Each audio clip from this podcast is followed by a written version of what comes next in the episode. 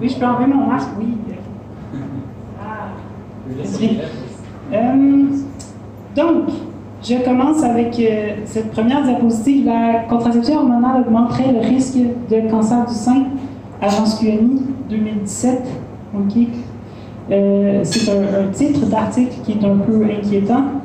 Et, et lorsqu'on plonge dans l'article, enfin, l'article, il est intégralement reproduit sur la diapositive, c'est pas vraiment très long. Euh, c'est comme ça que ça fonctionne souvent le Journal de Montréal. Euh, donc, euh, une étude dans le New England Journal of Medicine hein, semble avoir montré qu'on aurait le, risque de développer un cancer du sein augmente de 20 chez les personnes qui utilisent la, les contraceptifs hormonaux. 20% c'est quand même un gros chiffre. ici, ça correspond à un peu moins de deux personnes parmi le groupe, parce qu'on n'est pas énorme, on n'est pas énormément, c'est quand même un, chiffre qui fait peur. Hein. Euh, dans un autre paragraphe, on dit que le risque s'accroît avec le temps. Le risque atteindrait même 38% lorsque les contraceptifs sont utilisés pendant plus de 10 ans. 38 euh, c'est presque 1 sur. C'est presque, presque, par exemple, 4 sur 10. Hein.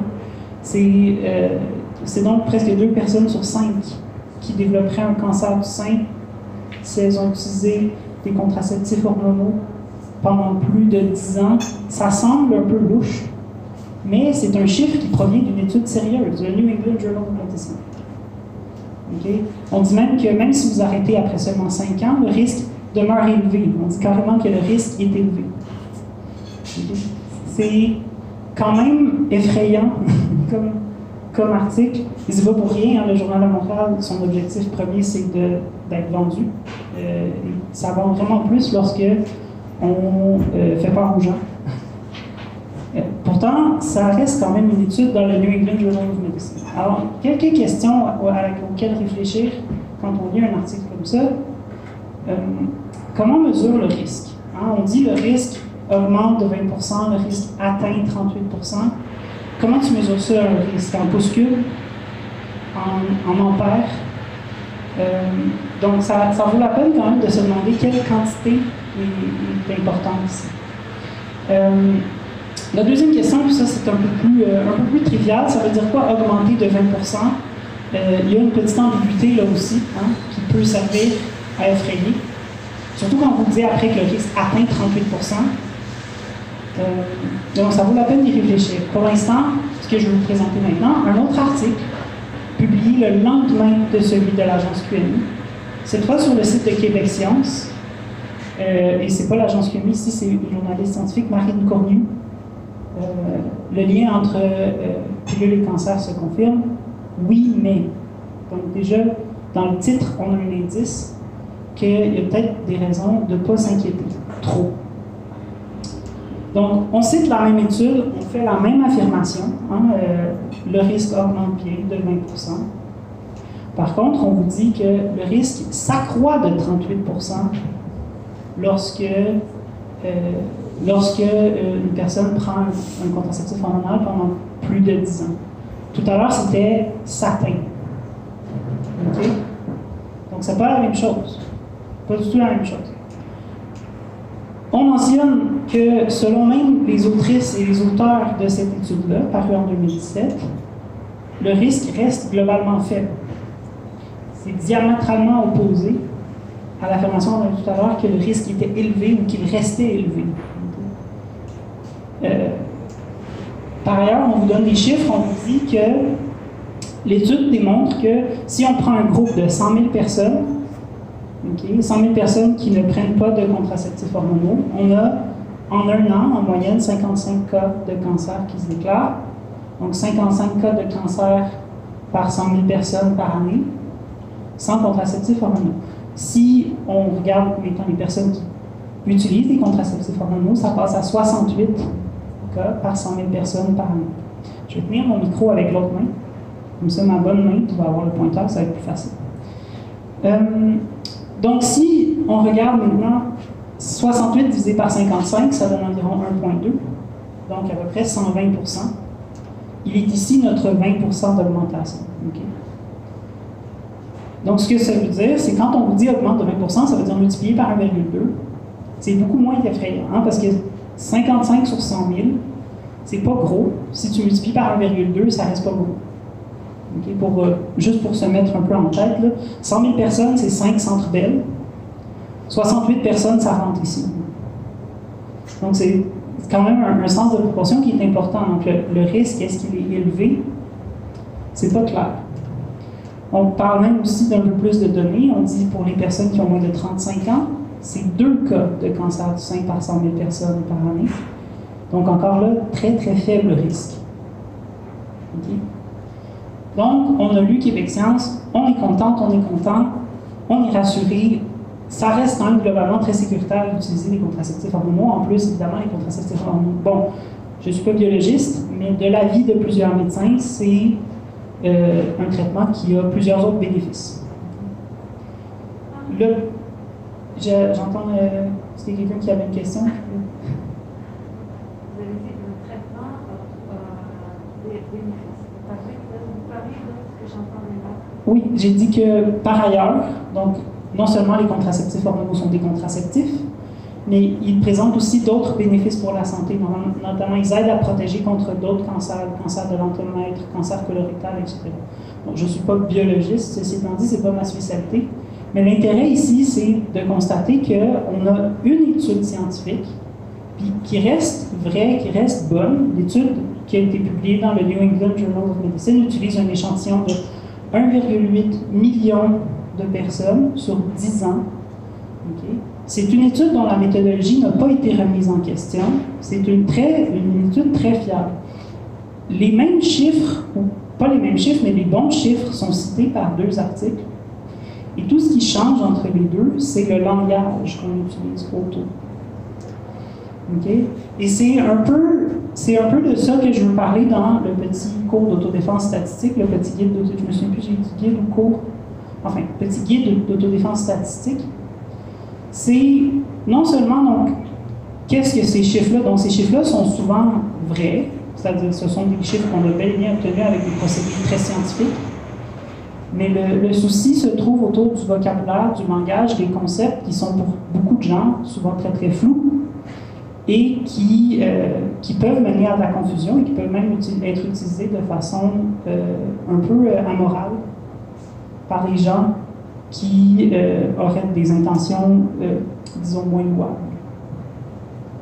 Donc, je me présente rapidement. Je m'appelle Élise Davignon. Je suis étudiante au doctorat à l'Université de Montréal en théorie des probabilités. je suis également chargée de cours à l'Université de Montréal. On vient de terminer la session d'hiver où j'enseignais le cours de probabilité. Et euh, donc, vous avez ici mon adresse courriel. Je, vais m'arranger pour que vous ayez accès aux, euh, diapositives euh, entre-temps si vous voulez les consulter. Si vous avez des questions, vous pouvez m'écrire en courriel Euh, toutes les photos qui apparaissent dans la présentation sont ma propriété, c'est moi qui les ai faites. Et la seule raison pour laquelle je la mentionne, c'est que si vous aviez essayé de faire poser un 25 sous pour une photo comme ça, vous, voudriez qu'on sache que c'est vous qui avez réussi la photo. Donc, dans ce cours, euh, bon là, j'ai eu un petit problème avec ma présentation. Voilà, ça devrait tout apparu en même temps. Donc, le résumé des quatre séances qu'on va avoir aujourd'hui, on commence avec le vocabulaire des probabilités.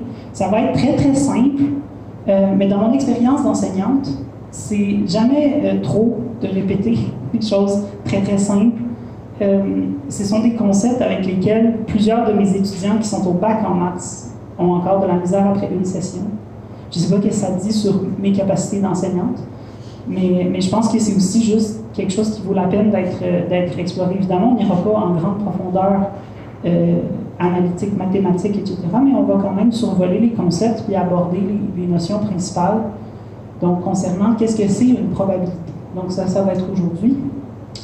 La semaine prochaine, à la deuxième séance, je veux parler de l'approche bayésienne des probabilités. On va introduire ce que c'est aujourd'hui brièvement. Mais la semaine prochaine, on va vraiment rentrer dans le vif du sujet de comment est-ce que lorsqu'on acquiert des nouvelles connaissances, lorsqu'on acquiert de la nouvelle information, les probabilités évoluent et changent. Parce que ça, c'est quelque chose qui est très, très contre-intuitif. Puis c'est là aussi qu'il y a beaucoup, beaucoup d'erreurs de euh, raisonnement peuvent se faire. À la troisième séance, on va parler plus spécifiquement de quantité aléatoire. Donc, euh, dans les deux premières séances, on va parler de probabilité de façon très générale. À la troisième, on va parler de nombres qui sont aléatoires. Comment est-ce qu'on décrit les distributions? Comment est-ce qu'on décrit le comportement de nombres euh, qu'on estime sont aléatoires? Et à la quatrième séquence, la séance, on va parler de statistiques, c'est-à-dire euh, comment on utilise tout ça ensemble, donc les probabilités, les variables aléatoires, comment on utilise l'approche bayésienne pour essayer de tirer des conclusions à partir d'échantillons de données. Donc, ça va être un peu, donc ça, c'est un peu le plan euh, de présentation. Est-ce qu'il y avait des questions? Est-ce que vous préférez que je, je retenir vos questions et qu'on les passe suite à la fin? Parce que sinon, moi, ça, ça me fait vraiment rien de, m'arrêter de, de, temps en temps. Donc, sans plus tarder, je vais commencer avec euh, le sujet du jour aujourd'hui. De quoi on parle quand on parle de probabilité? Vraiment, la première question, qu'est-ce que c'est une probabilité? Je ne sais pas si euh, vous êtes intéressé à comme de, la participation du public. Je ne sais pas si vous êtes déjà aimé, mais si, si, jamais il y a des gens qui, qui veulent essayer de répondre. Une chance. Une chance, OK. Est-ce que ça a du sens juste dans le vide? Est-ce qu'il est qu'il peut y avoir une chance sans y avoir une chance de quelque chose? Non. Non. C'est toujours une chance que quelque chose arrive. Donc, la première chose qu'on a, c'est ce qu'on appelle un événement. Donc, en probabilité, on va parler beaucoup, beaucoup d'événements. Maintenant, quand on mesure la probabilité d'un événement, qu'est-ce que ça nous prend? Ça nous prend un instrument de mesure. Ici, je l'ai représenté comme schématiquement avec une petite balance. Euh, euh, l'analogie avec la masse, c'est une métaphore filée qui traverse toute la discipline des probabilités. Donc, c'est la raison pour laquelle j'ai utilisé la balance au départ. Vous allez voir, ça fonctionne quand même assez bien. Donc, cette balance-là, c'est un outil comme théorique, abstrait, qu'on appelle la mesure de probabilité. Puis évidemment, si on met un événement sur notre balance, si on met quelque chose à mesurer, la mesure de probabilité nous retourne quoi? Un nombre. Donc ici, par exemple, 50 okay? Donc ça ici, c'est vraiment c'est une équation mathématique. C'est sûr que ça a l'air d'un dessin, mais ne vous y prenez pas. Si je replace les mêmes éléments, je vais utiliser le, un peu de façon pédante des symboles mathématiques. On va avoir un, un, symbole P qui va être notre mesure de probabilité. On va avoir des parenthèses. On va avoir un égal. Okay? Mais j'ai replacé les mêmes éléments. C'est exactement la même image que ce qu'on avait tout à l'heure avec des symboles mathématiques. Donc, on retrouve nos éléments notre mesure de probabilité, notre événement, notre nombre, 50%. Donc, en termes mathématiques, la mesure de probabilité, c'est ce qu'on appelle une fonction. Une fonction, c'est un objet qui accepte un argument et puis qui, pour chaque argument, nous donne une valeur. Donc ici, l'argument, c'est l'événement. Donc, obtenir pile lorsqu'on joue à pile ou face, par exemple. Et la valeur de la fonction, c'est la probabilité de l'événement. Donc, c'est bien important de toujours se rendre compte que quand on va calculer une probabilité, on calcule toujours, toujours, toujours, toujours la probabilité d'un événement à la fois. Donc, quelques petits exemples, juste pour qu'on on voit bien ces éléments-là à l'œuvre. Donc, la probabilité d'obtenir pile un demi, la probabilité de rouler un 6, un sixième, la probabilité que je roule 2 dés et que la somme des deux donne 6, 5 sur 36. C'est peut-être un petit peu moins évident de voir pourquoi. Je ne pense pas qu'avec vous, aujourd'hui, l'objectif, c'est de vraiment plonger dans les pourquoi et les comment on obtient ces nombres-là. Mais je veux juste qu'on observe toujours le même pattern. On a la probabilité d'un événement, ça nous donne un nombre.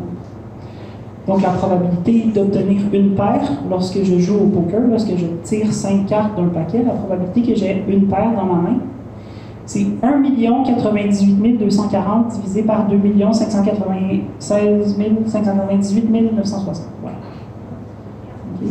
Encore une fois, euh, j'ai pas le goût nécessairement de trop m'étendre sur la façon dont j'ai obtenu ces nombres-là. Euh, dans un cours à l'université, on le ferait, mais euh, pour, pour l'instant ici, je pense que c'est pas le focus. Ce que je veux que vous remarquiez, c'est vraiment les éléments qui sont en bleu, les nombres qui sont en rose, la mesure de probabilité qui est toujours Donc, entre les parenthèses, c'est un peu comme le plateau de notre balance. On va juste venir mettre un événement, puis la balance va nous donner un Donc, si on y va full mathématique, on enlève tous les dessins puis on utilise juste les symboles. Je vais avoir un nombre ici, j'ai utilisé un petit x, ça pourrait être n'importe quel nombre. A priori, on va voir que ça ne peut pas être n'importe quel nombre en fait. Je vais avoir un événement, souvent on veut utiliser un autre symbole comme une lettre, E, A, B, etc. J'ai ma mesure de probabilité qui est P. Donc, ce que je vais faire dans le reste de la présentation aujourd'hui, c'est que je vais m'attarder un peu sur chacun de ces éléments-là, puis parler de leurs caractéristiques, puis de ce qui est vraiment important. Donc, la première étape, évidemment, donc je vais y aller euh, de droite à gauche. Le premier, euh, la première question, c'est quel nombre? Donc, on dit que les probabilités, c'est des nombres, parce que la probabilité d'un événement, c'est un nombre. Mais quel nombre? Est-ce que ce sont des entiers? Des fractions. Des fractions, OK. Plus que des fractions, spécifiquement, ce sont des nombres entre 0 et 1. OK? Donc, euh, on va revoir cette ligne-là euh, plus jolie euh, un peu plus vers la fin de la présentation, lorsqu'on verra comment interpréter les probabilités. Mais pour nous, tout de suite, aujourd'hui, maintenant, là Donc, ce que vous voyez ici, c'est que la probabilité de l'événement E est entre 0 et 1. Si elle est plus proche de 1, l'événement est plus probable. Ce que ça veut dire, on en discutera. Si on est plus proche de 0, ça veut dire que l'événement est moins probable. Ça correspond à l'intuition. Donc, plus le chiffre est grand, plus on a de chances que l'événement se produise. Encore une fois, on discutera plus précisément de ça euh, plus tard un petit peu. Euh, donc, évidemment, les nombres entre 0 et 1, en tant que, juste des personnes, euh, des citoyens, des citoyennes ordinaires qui vivent leur vie, euh, on aime beaucoup mieux les avoir sur toujours le même dénominateur, hein, et c'est pour ça qu'on utilise les pourcentages. Le symbole de pourcent, c'est exactement comme sur 100. C'est la même chose, vous multipliez par 1 sur 100. Donc, on utilise beaucoup les pourcentages pour représenter ces nombres-là. Ceci dit, ce n'est pas la seule façon. Hein. Vous avez vu tout à l'heure dans ma diapo, j'avais juste des fractions avec des entiers en haut et en bas. Par contre, si je vous demande, est-ce que c'est plus probable de tirer une, main de 5 cartes qui a une paire, ou est-ce que c'est plus probable de rouler un nombre plus petit que 4 lorsque je joue au dé, que je lance un dé? Bon. Là, plus petit que 4, ben, ça donne 4 sur 6. Mettons 3 sur 6 si vous excluez 4. Euh, la paire, c'est 1 98 240 divisé par 2 598 960. C'est pas évident de les comparer et c'est la raison pour laquelle on aime utiliser le pourcentage parce que ça ramène tout sur 100. Donc, petit exemple rapide. Là, ici, les prochaines diapos, je ne savais pas trop quel genre de niveau on avait par rapport à, euh, par rapport à la numératie, l'arithmétique, les, manipulations euh, relativement simples. Donc, je me suis dit que ça valait la peine de faire des petits rappels. Donc, pour convertir un pourcentage en nombre, il suffit de tasser la virgule de deux positions vers la gauche, hein, parce que ça revient à tout simplement diviser le, nombre, le, pourcentage par 100. À l'inverse, pour convertir un nombre en pourcentage, tout ce qu'il suffit de faire, tasser la virgule deux places vers la droite. Là, j'ai encore un peu d'arithmétique sur les pourcentages. Donc, lorsque vous les additionnez, hein, le symbole de pourcentage, vous pouvez comme le mettre en évidence. Hein, puis additionner 12 et 13, ça donne 25% Les pourcentages, ça s'additionne. Par contre, les pourcentages, ça ne se multiplie pas. On va voir qu'est-ce qui se passe. Hein. Si vous multipliez deux pourcentages, il reste un facteur de 1 sur 100. Donc, ça donne 25% fois 36% hein, ça ne donne pas 900% Vous ne pouvez pas juste multiplier tout. ça, c'est une erreur qu'on voit assez couramment aussi. Mais donc, si vous imaginez 25 fois 36 c'est comme un quart de 36 Un quart de 36 c'est 9, pas 900. OK? Donc, vous ne pouvez pas multiplier directement les pourcentages, il faut toujours rajouter un facteur de 1 sur 100. Parce que si vous les multipliez, ça, ça donnerait 900 sur 10 000, et pas 900 sur 100. Le dernier, la dernière chose que je veux, euh, dont je veux vous parler par rapport au pourcentage, euh, c'est la façon dont on en parle. Euh, donc, tout à l'heure, on avait un problème est-ce qu'on augmentait quelque chose de 20% et il y avait de la confusion possible. On va voir qu'est-ce qui se passe avec ça. Donc, si j'ai un nombre A et que je le multiplie par un nombre X on dit c'est X de A. Donc, par exemple, si vous voulez 5 de, ou je sais pas, 3% de 5 Bon, alors vous allez multiplier votre 5 par 3 donc par 3 divisé par 100. Ça va vous donner 15 centièmes ou 15 sous. 3 de 5 c'est 15 sous. Si on dit que la quantité augmente de 3 hein, si j'ai 5 si j'ai 5 et que ma quantité augmente de 3 ce que je veux dire, c'est qu'en plus de ma quantité initiale, je lui rajoute 3% de sa valeur initiale. Donc, je pars avec mon 5 et j'y rajoute 15 sous. Ce que ça revient à faire, c'est multiplier par 1 plus X donc par 103% donc, augmenter de 3% ça veut dire multiplier par 103% Ça peut être contre-intuitif parce que, euh, évidemment, un problème qu'on a euh, souvent, hein, c'est que, intuitivement, dans notre tête, si on dit, ben, si le sandwich coûte 5 et que le prix augmente de 1 maintenant mon sandwich coûte 6 Si la CAC a 29% dans les sondages, puis que ses intentions de vote augmentent de 20% ne devrait-elle pas être rendue à 49 et, et ça, c'est une subtilité qui a trait vraiment au langage autour des pourcentages. C'est une erreur qu'on voit souvent. C'est ce qui aurait pu vous conduire, par exemple, à trouver alarmant une augmentation de 20 dans le risque de cancer dans le papier. Quand on dit augmenter de 20 ça veut dire multiplier par 120% Quand on dit augmenter de 20 points de pourcentage, là, on additionne. Donc ça, c'est un truc qui... Euh, c'est une erreur que je vois souvent, c'est quelque chose que je vois souvent dans les journaux, où est-ce qu'on va dire, par exemple, euh, ah, regardez le nouveau sondage, telle, telle partie euh, a gagné 5% C'est pas des, des pourcents qu'on passe, c'est des points de pourcentage. La différence est vraiment importante. Donc, si la CAC passe de 29 à 31% c'est une augmentation de 2 points de pourcentage, mais ce n'est pas une augmentation de 2% c'est beaucoup plus que 2 Donc maintenant, quand on utilise euh, les pourcentages pour les probabilités, bien, tout ce qu'on fait, c'est juste utiliser euh, les formules qu'on connaît déjà. Ça va nous donner un nombre entre 0 et 100. Par exemple, la probabilité de rouler un 6, 16,67% Vous voyez ici que j'utilise un symbole un peu bizarre. C'est comme un égal, mais avec un widow en haut parce que c'est approximativement égal, évidemment. Lorsqu'on utilise des développements décimaux, il y a toujours le problème qu'on doit les tronquer, parce qu'ils pourraient être infinis, autrement. Euh, donc, on aurait 0,16 périodique. Donc, c'est approximativement 16,67 Donc, si je reviens à mes exemples de tout à l'heure, pile ou face, c'était 50% un 6, c'était 16,67 un 6, quand on roule 2 dés, c'est moins probable, c'est 13,89.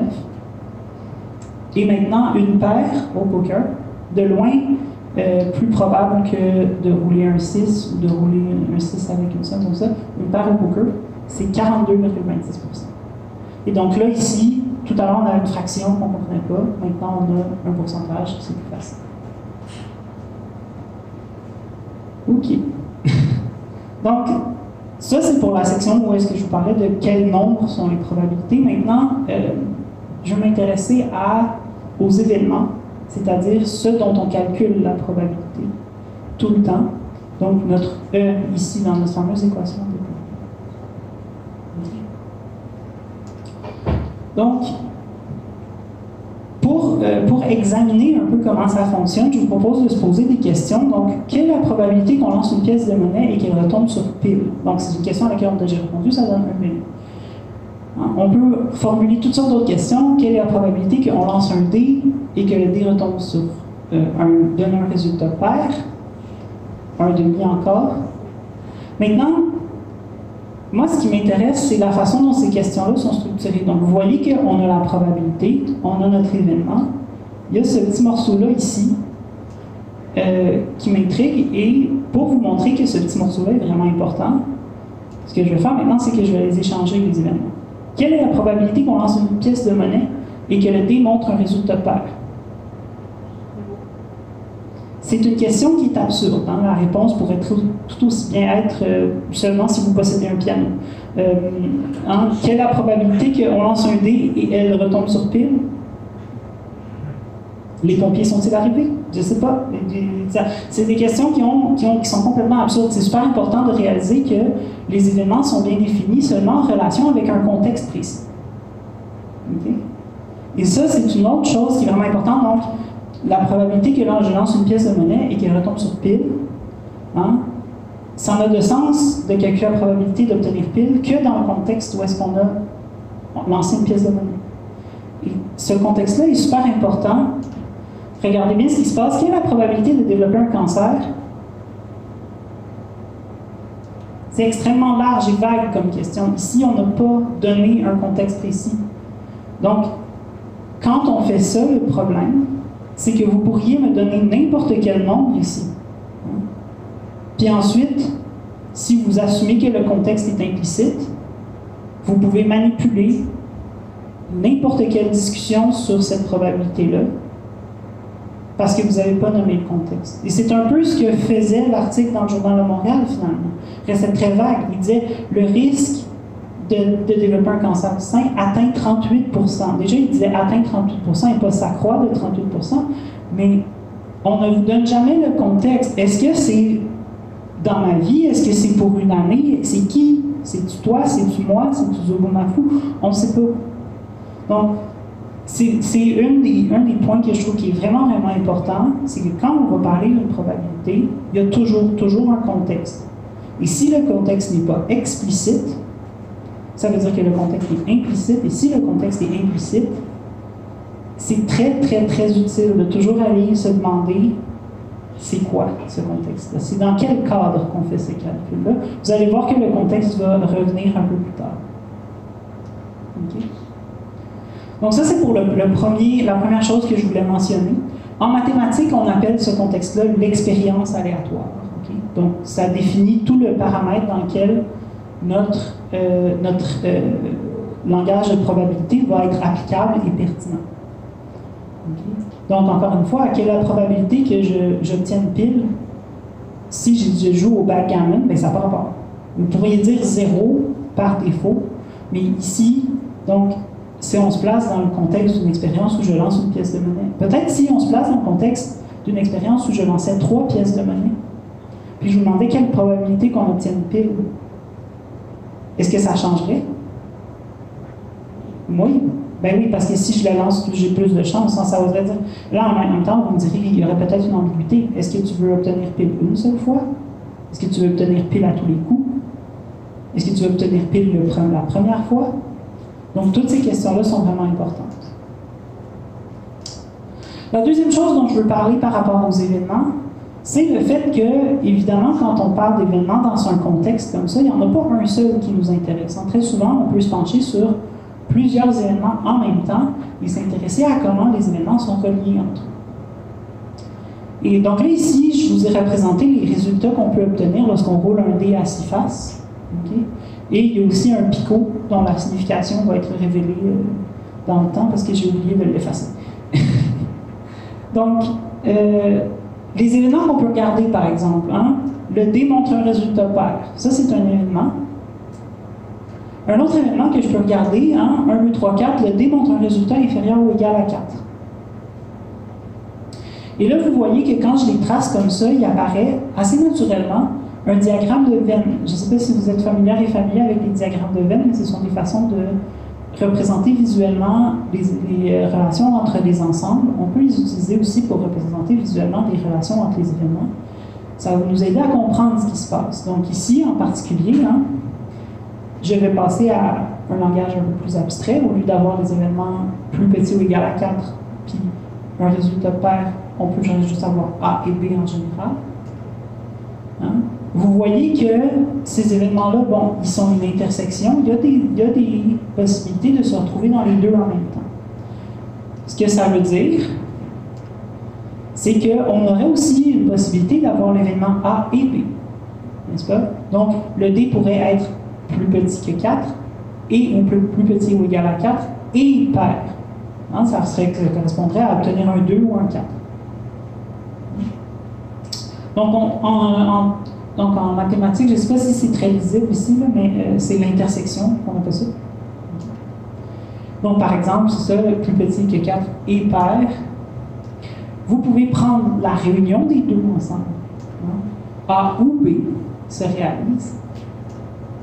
Hein, par exemple, le D pourrait être pair ou plus petit ou égal à 4. Donc à ce moment-là, 1, 2, 3, 4, ça fonctionne. 6, ça fonctionne aussi parce qu'il n'est pas plus petit que 4, mais il est pair. Le seul qui ne marche pas, c'est 5. Attention, quand on utilise ou en mathématiques, c'est un ou inclusif. Okay? Comme, comme disait beaucoup Pauline Marois à une certaine époque, c'est-à-dire c'est un ou l'autre ou les deux. Euh, donc, veux juste faire attention à ça. Euh, c'est la source même de plusieurs blagues sur Internet où est-ce que vous voyez des gens, par exemple, qu'est-ce que tu veux pour dessert, du gâteau ou de la crème glacée? Quelqu'un répondrait oui. OK? Parce que c'est comme ça que ça fonctionne en logique. Le ou permet d'avoir les deux aussi. Euh, donc, une autre chose que vous pouvez faire, évidemment, donc si vous avez l'événement A, vous pouvez toujours considérer l'événement non A. C'est-à-dire l'événement complémentaire, l'événement que notre truc ne se produise pas. Hein? Par exemple, si j'avais plus petit ou égal à 4, j'ai mettons aussi un événement qui est le D plus grand que 4. Faire attention, encore une fois, hein, vous voyez que là, j'ai volontairement barbouillé pour que ça dépasse du cadre. Juste pour être certaine, il y a toujours un moment où ça s'arrête. Il y a toujours une frontière, on est en mathématiques, puis on travaille avec des systèmes finis, ou en tout cas des systèmes définis, c'est-à-dire circonscrits par un contexte. Donc, il ne faut jamais oublier que cette barrière-là est là. Si je joue à pile ou face, c'est quoi la probabilité que je n'obtienne pas pile? Donc, 50 n'est-ce pas? Si je joue pas à pile ou face, c'est quoi la probabilité que je n'obtienne pas pile? Comprenez que le concept, le, concept de, se dire que c'est toujours circonscrit à un contexte, ça devient vraiment important. Parce que oui, joues au backgammon, la probabilité de ne pas obtenir pile, c'est 1. Ça va continuer de marcher, mais ça n'a pas d'intérêt et ça devient assez rapidement important de savoir où est-ce que notre discours s'arrête. Et c'est ça qui est comme vraiment important et c'est ça qui souvent reste flou Deux dernières, euh, ben, je ne sais pas si c'est juste deux, on verra, mais euh, parmi les dernières petites choses que je voulais montrer sur les événements, donc, autre chose qu'on peut voir dans les diagrammes de Venn, c'est comment les, événements euh, ont des implications logiques entre eux. Donc, si l'événement A est inclus à l'intérieur de l'événement B, ça veut dire que si je tombe dans A, je tombe aussi forcément automatiquement dans B. Donc, en logique, on dirait A implique B ou A entraîne B. Donc, c'est une, forme de relation logique que les événements peuvent avoir entre eux. Par exemple, si l'événement roulé un 2, ça implique automatiquement obtenir un résultat pair. L'inverse n'est pas vrai. Si j'ai obtenu un résultat pair, ce n'est pas forcément un 2. On va utiliser souvent la notation de l'inclusion d'ensemble pour l'implication. C'est logique. Si A est inclus dans B, A implique B. Deuxième relation qui est comme un peu à l'opposé, si vous voulez. Hein? A n'est pas inclus dans B, il est inclus dans non B, c'est-à-dire A et B sont disjoints ou mutuellement exclusifs. Ce sont deux choses qui ne peuvent pas se produire en même temps. Hein, par exemple, si vous lancez un D, obtenir en, même temps un résultat, un résultat pair et 5, pas possible. Donc, ce sont des événements qu'on dit disjoints mutuellement exclusifs. OK? Ici, j'avais dit obtenir un, un 3 et obtenir un 6. Ce sont aussi deux résultats qui sont forcément évidemment disjoints. Vous lancez un dé qui ne tombera pas sur deux faces en même temps. À moins que c'était comme le dé sur mes photos du départ. OK? Et euh, pour terminer ma discussion sur les événements, je vais vous présenter deux événements qui sont vraiment importants aussi, ok, et dont, dont on discute assez peu. Le premier, c'est l'événement universel, c'est-à-dire l'événement que quelque chose se produit.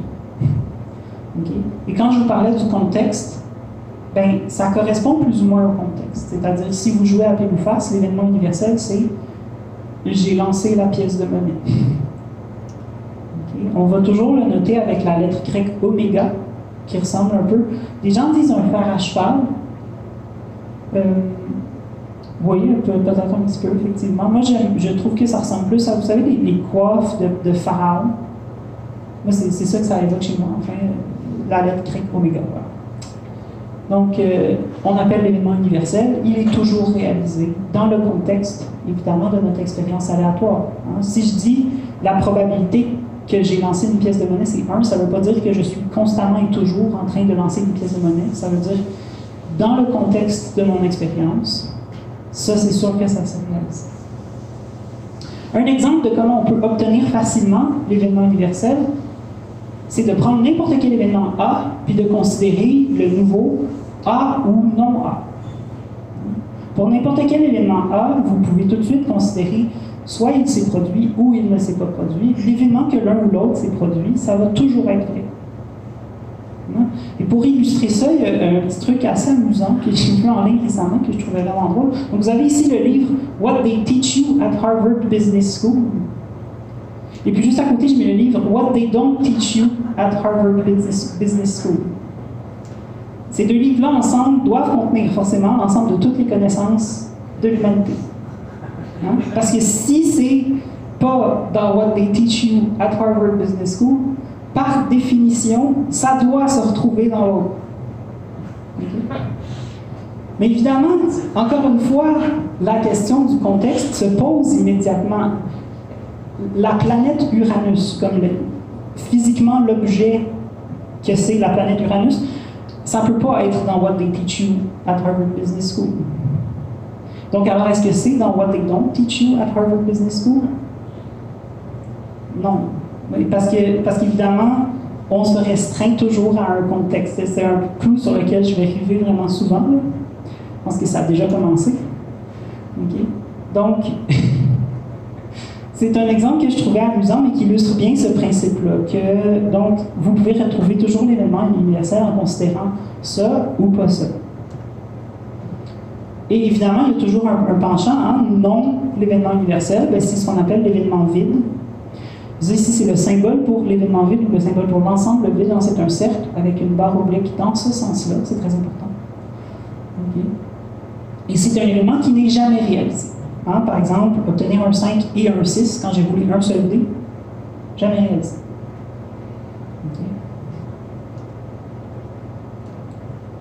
Donc, ça conclut la, la, la portion de ce que j'avais à vous dire spécifiquement au sujet des événements.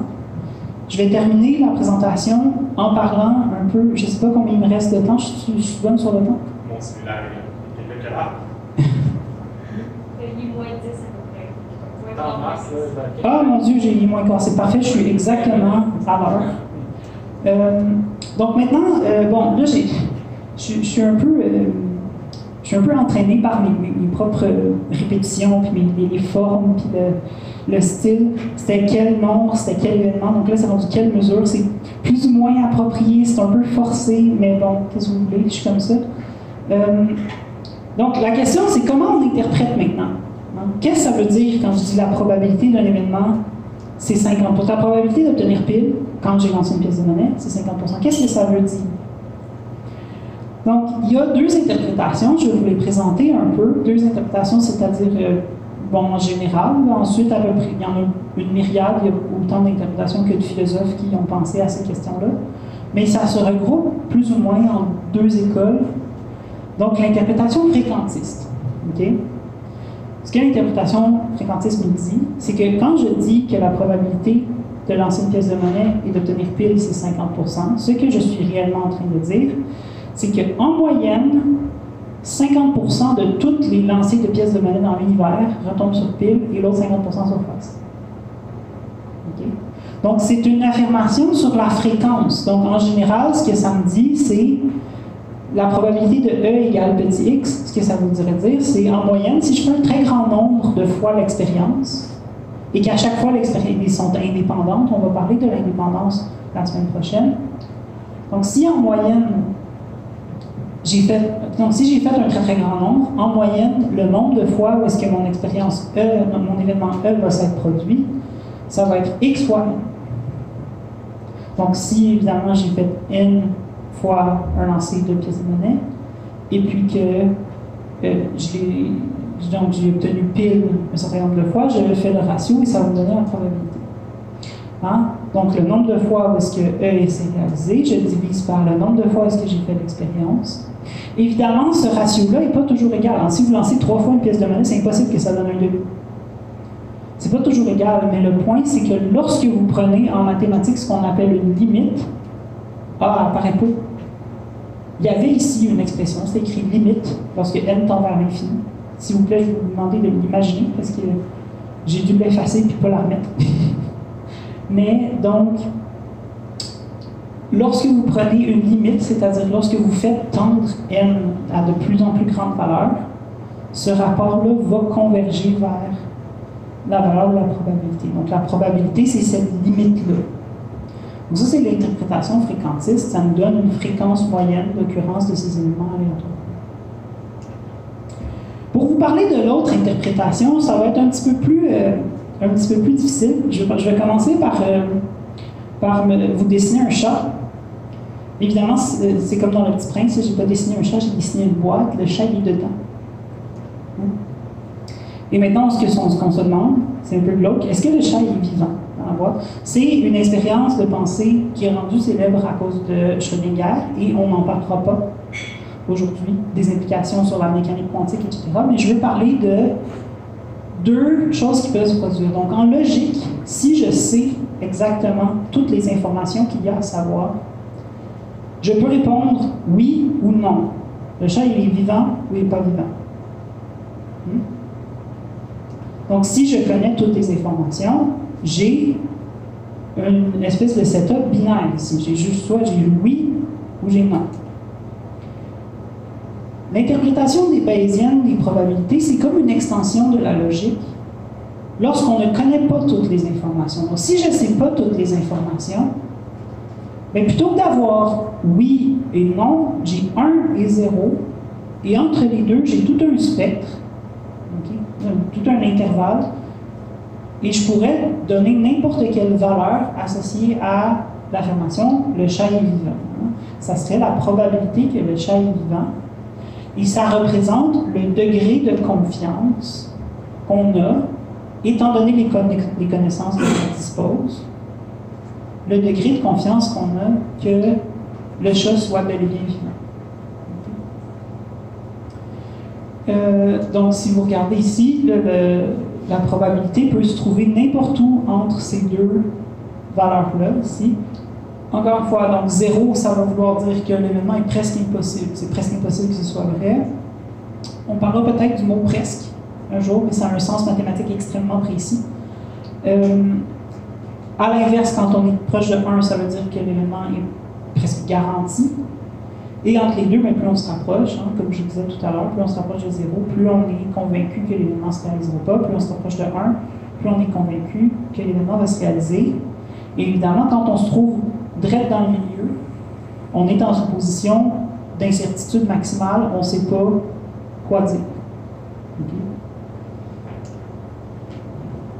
Donc, la météo, c'est un exemple de un endroit où est-ce que l'interprétation bayésienne est plus naturelle pour vous.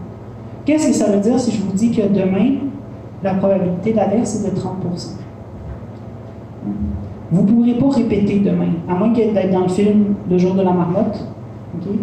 Demain ne se reproduira pas un très très grand nombre de fois exactement pareil Puis à chaque fois, il va soit pleuvoir ou pas pleuvoir, puis vous allez pouvoir faire la limite puis calculer. Demain, c'est demain, puis demain, moi, je vais aller faire un pique-nique au parc. Puis c'est ma seule opportunité. Après ça, je suis plus en vacances. Est-ce qu'il va pleuvoir ou est-ce qu'il ne va pas pleuvoir? Je vous dis, c'est 30% Qu'est-ce que ça veut dire finalement? Ça ne peut pas être interprété de façon fréquentiste. Ou en tout cas, pas facilement. La seule façon qu'on a d'interpréter ce genre d'affirmation-là, la probabilité qu'il pleuve demain de 30 la probabilité que Donald Trump remporte l'élection était de 20% avant le début de l'élection en 2016. Mais il va y avoir une seule élection. Donc, qu'est-ce que ça peut vouloir dire? Hein? Il va soit gagner ou pas. Il a gagné, c'était 20% On est-tu pour se regarder et dire Ah oui, mais c'est bon parce que 80% des autres fois, il ne gagnera pas? Donc, vous comprenez que ici, ce que la probabilité représente, c'est pas une fréquence, c'est un.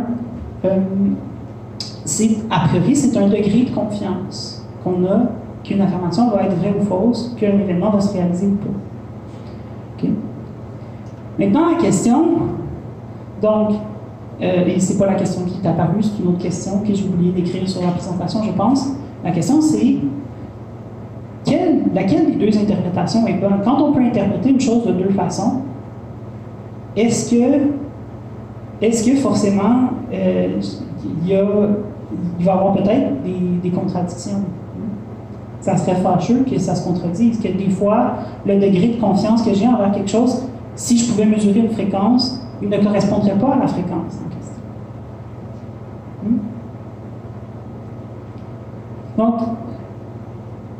l'approche que les mathématiciens euh, et les philosophes ont utilisée pour ça, c'est de donner des axiomes. Ce qu'ils sont dit, c'est OK, peu importe comment vous interprétez ça, voici des choses qui doivent être vraies et tout le monde va être d'accord avec ça. Donc, le premier axiome, si A et B sont des événements mutuellement exclusifs, la probabilité de A ou B, c'est la probabilité de A plus la probabilité de B. Et c'est là que je vous disais, mon analogie avec la masse va être amusante ici parce que c'est très évident. Hein. Si vous avez deux événements qui sont disjoints, c'est-à-dire qu'ils n'ont pas de partie en commun, la masse des deux ensemble, ben, c'est juste la masse de l'un plus la masse de l'autre.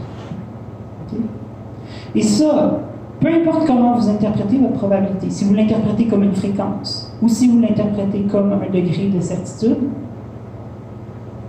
vous allez être d'accord que ça, ça doit être vrai. Mhm. Donc, deuxième chose, la probabilité de l'événement universel, 1. Ça, encore une fois, s'il y en a qui veulent s'astiner, venez-vous-en. La probabilité d'événement universel, c'est 1. OK? Et les autres actions, il n'y en a pas, c'est les deux seules actions. C'est tout ce qu'on a besoin. Et ça a des conséquences déjà assez amusantes. Je veux pas nécessairement. Ah, là, euh, les animations sont pas full bonnes, fait que je, parce que je n'ai pas le temps de toutes les finir comme il faut, fait que je juste les faire comme ça. Hein. Les conséquences de ces actions-là, donc des choses que vous pouvez immédiatement déduire, d'autres choses qui ont vraiment du sens. S'il y en a un qui est plus petit, qui est contenu dans l'autre, mais ben, sa probabilité est forcément plus petite que l'autre. Parce qu'évidemment, la portion qui est à l'intérieur du cercle, puis l'anneau qui est autour, vous pouvez les voir comme deux parties disjointes. Comme les probabilités sont toujours positives, entre 0 et 1, bien forcément, celui-là, c'est la somme de l'anneau plus lui. C'est-à-dire ça va être plus grand que juste le petit rond dans l'anneau. Hein, c'est logique si vous avez une banane, vous la pesez, ensuite vous coupez un morceau, puis vous repesez l'autre morceau de la banane. Hein, la partie est plus petite que le tout. C'est tellement essentiel que c'est un axiome qui est même un des, postulats que Euclide fait au début des éléments. S'il y en a qui étaient là il y a quatre ans, quand j'ai donné mon cours sur Euclide. Oh my God, ça va vite. Deuxième chose qui est une autre conséquence évidente, hein, c'est que la probabilité de non A, ça va être 1 moins la probabilité de A. Donc si la probabilité d'obtenir euh, une somme de 6, c'est 5 36e, la probabilité que dans je lance 2D, la probabilité que j'obtienne n'importe quelle autre somme, ça va être 31 36e. C'est juste, on fait la différence parce que ces deux probabilités-là doivent être complémentaires. Il y a tout un paquet d'autres conséquences. Mais pour conclure la présentation d'aujourd'hui, euh, je pense que ce que je trouvais le plus amusant, c'est de vous parler de ce qu'on appelle la loi des grands nombres. Vous avez probablement déjà entendu parler de la loi des grands nombres. Hein, ce que ça nous dit, c'est que lorsqu'on fait une même expérience un très grand nombre de fois, on va avoir, euh, on, va, donc les, fluctuations aléatoires, si vous voulez, disparaissent un peu quand on prend des très grands nombres, et on a toujours une convergence vers euh, une certaine valeur limite dans la moyenne ou ici la probabilité. C'est ça la loi des grands nombres finalement, c'est de dire, oui, quand je lance une pièce de monnaie cinq fois, peut-être que je n'ai pas exactement un split, un demi, un demi, mais plus je la lance, plus je la fais souvent, avec la loi des grands nombres, je vais obtenir un demi. En fait, ce que ça nous dit, c'est que on peut retrouver l'interprétation fréquentiste des probabilités comme un théorème en assumant seulement les axiomes. N'est-ce pas? Donc finalement, avec les axiomes qu'on a établis au départ, on peut démontrer mathématiquement que les interprétations fréquencistes et bayésiennes sont entièrement cohérentes. C'est intéressant parce que ce que ça veut dire, c'est que si à chaque fois, donc quand je disais tout à l'heure, hein, ah, la probabilité que Donald Trump gagne l'élection, c'était 20 ça veut dire qu'il ne gagnera pas, tu sais, ça veut dire les 80 autres il ne gagnera pas. Puis effectivement, ça dépend est-ce que Donald Trump va se représenter ou pas? Sauf que si à chaque fois que vous avez quelque chose qui pourrait être unique, un événement qui a une probabilité de 20% si à chaque fois vous faites un pari dessus, ce que ça vous dit, c'est à terme, vous allez en gagner 20 de vos paris. Donc, que même si notre interprétation des probabilités comme une fréquence ne peut pas être faite toujours directement, indirectement, ça reste toujours vrai que vous pouvez les interpréter comme ça. Et je, je trouve que c'est un des résultats des mathématiques qui est le plus euh, formidable euh, moi, tant qu'à moi, c'est le théorème fondamental des probabilités, la loi des grands nombres. On va voir peut-être au troisième cours euh, une version plus spécifique de la loi des grands nombres pour les variables aléatoires. En tout cas, ici, je trouve que c'est une, très belle conséquence de. Quand on disait un degré de confiance, c'est extrêmement vague. Le degré de confiance que j'ai que on voit que si on respecte juste deux petites règles très simples, hein, c'est-à-dire quand c'est disjoint, on les additionne, puis que le tout doit être 1, puis que les probabilités doivent être positives, etc., etc., mais quand on respecte juste ces deux petites règles-là, qui sont a priori comme assez raisonnables, forcément, on retombe sur nos pattes, on retombe avec l'interprétation fréquentiste des probabilités. Donc, ça fait le tour pour moi aujourd'hui. La semaine prochaine, on va examiner qu'est-ce qui se passe quand on gagne plus d'informations. Donc, on va regarder c'est quoi la probabilité qu'un événement E se produise si on sait qu'un événement F s'est produit? Euh, on va parler aussi d'indépendance entre des événements. Donc, qu'est-ce que ça veut dire, l'information exactement? Et puis, on va voir finalement comment, lorsqu'on obtient de nouvelles informations, ça va changer nos probabilités et c'est euh, la méthode ou l'approche bayésienne des statistiques après ça qui embarque. Donc, c'est ce dont on va parler euh, la semaine prochaine. Alors, euh, merci beaucoup d'avoir été là et de m'avoir écouté.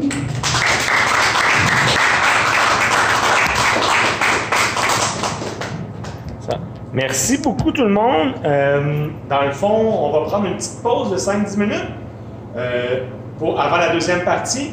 vous pouvez aller à la salle de bain, faire n'importe quoi.